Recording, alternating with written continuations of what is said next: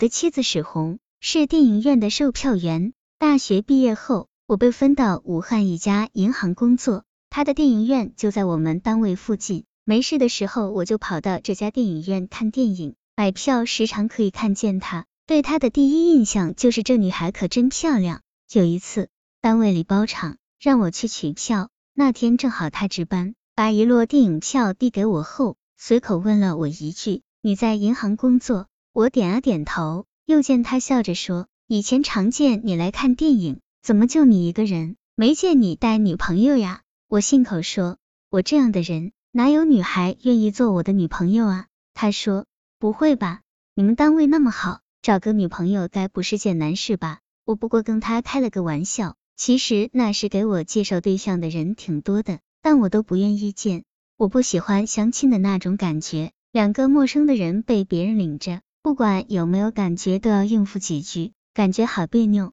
我还是喜欢自由恋爱，男女双方一见钟情，暗送秋波，那种滋味一定很美。只是直到现在为止，我还没有机会体验到这种两情相悦的甜美感受。那次到电影院取票后，恰好面临年末，单位事多，我每天忙着单位里的事，没有时间再到电影院看电影。春节放了几天假，正好那段时间好片子特别多。我准备利用这几天多看几部电影，把前一段时间的损失补回来。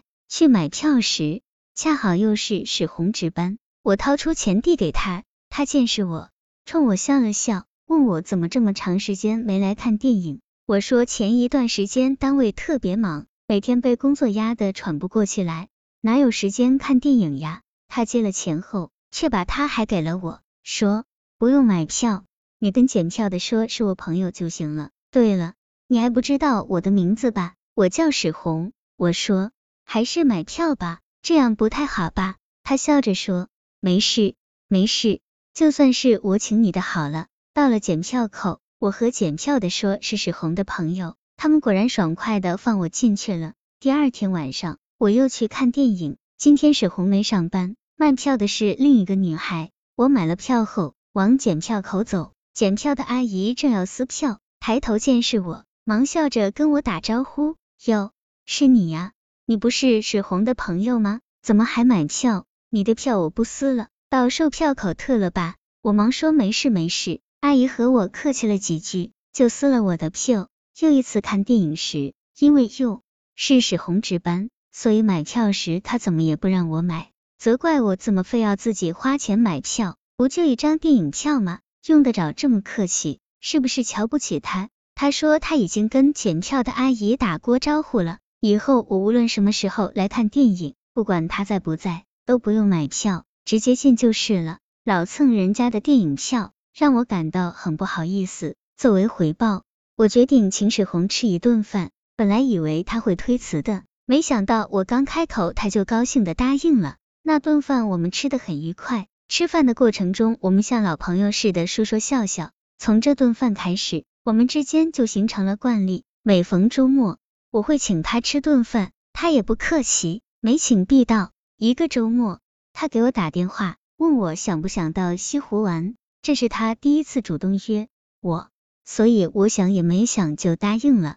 西湖离我们这儿很近，我们一人骑着一辆自行车，很快就到了。把自行车存好后，我们就沿着湖边慢慢的走，走到断桥上时。他突然问我，咱们相处了这么久，你觉得我这人怎么样？我赶紧说，挺好的呀。他望着我说，你说的是真心话吗？我说，当然是真心话啊，你真的挺好的，这段时间和你在一起，我感觉很快乐。他似乎松了一口气，然后又歪着头说，我再问你，你想不想让我做你的女朋友？我愣住了，根本没想到他会问我这个问题。见我沉默。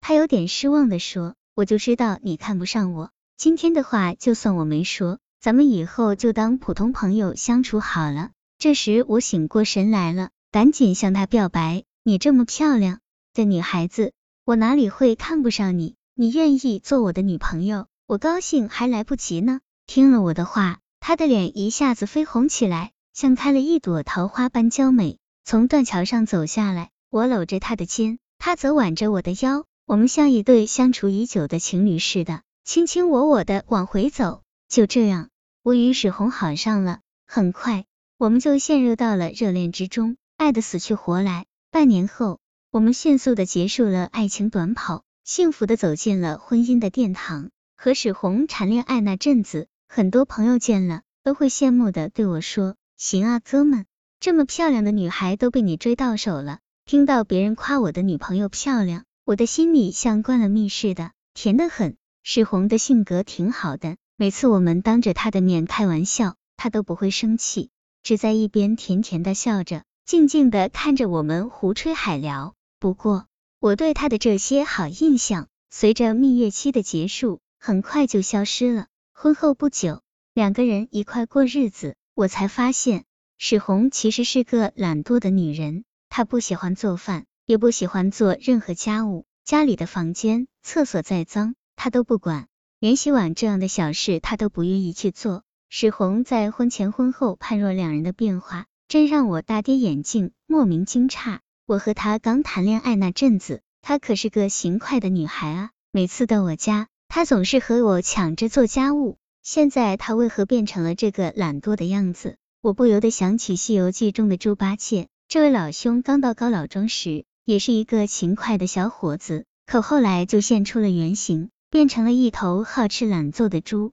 毫不夸张的说，从结婚那天开始，他就没做过一顿饭。无论我工作多忙，他都不会去碰一颗葱或是一头蒜，事事都得由我来做，否则他宁愿饿着肚子。到了休息日，他也一准会给我安排出一堆活儿来，修修这个，擦擦那个，不把我累个半死，他就会觉得对不起自己。我是家里的独子，婚前和父母生活在一起时。我也是个五谷不分、四体不勤的主儿，可现在成家立业了，两个人的小家庭，总得有一个做家务的。既然他不愿意做，我只得把这些家庭琐事全承包了。他自己不干不说，还喜欢挑剔，不是说我切的菜块儿太大，就是抱怨盐放少了或是醋放多了。我觉得很奇怪，原先看着那么温柔安静的女孩，怎么刚结婚就像突然变了一个人似的？我是一个很看重家庭的男人，外面的世界任它风云变幻，我可以不管，但对刚建立起来的这个小家却看得很重，觉得它虽然小，但却是我一生的港湾，只有它风平浪静，才能让我得到心灵的宁静与温馨。在婚前，我曾对此寄予了极大的憧憬和热情，现在我才明白，原来我这么小的愿望，往往也很难实现。我觉得我已经算不错的了。可他还是不满足，总是埋怨我没有早请示晚汇报的说我爱你，没有在他睡着时亲他，含情脉脉的望着他，好让他一睁开眼就能看到我对他的爱。埋怨我没有早上抱他起床，给他穿衣服，更没有满足过他在大庭广众之下热吻拥抱的要求。她是个浪漫的女人，我也并非不懂风情。可现在我们结婚了。居家过日子就讲究个细水长流，实实在在，哪能再像以前那样浪漫？那还不把人累死？我们的婚姻就在他的埋怨及我的忍气吞声中度过了一年。一年后，我们的儿子出生了，老婆于是一下子又把关心都给了儿子，对我越来越冷淡。平时我们除了有关儿子的话题，几乎没有什么其他的深入交流。儿子稍大了点后，进了幼儿园。老婆又闲了下来，也就是在这个时候，她爱上了泡舞厅，业余时间大多消耗在舞厅里，每天除了上班就是跳舞，什么正事都不干。对跳舞这样的娱乐活动，我并不反对，关键是她不能把所有的时间都投入到舞厅呀。我觉得一个有了孩子的妈妈，整天总琢磨这些事不太好，就签。他少玩一点，把精力多放在孩子身上，多放在这个家上。他却无所谓的说：“趁着年轻不玩儿玩儿，以后老了想玩儿也玩儿不动了。”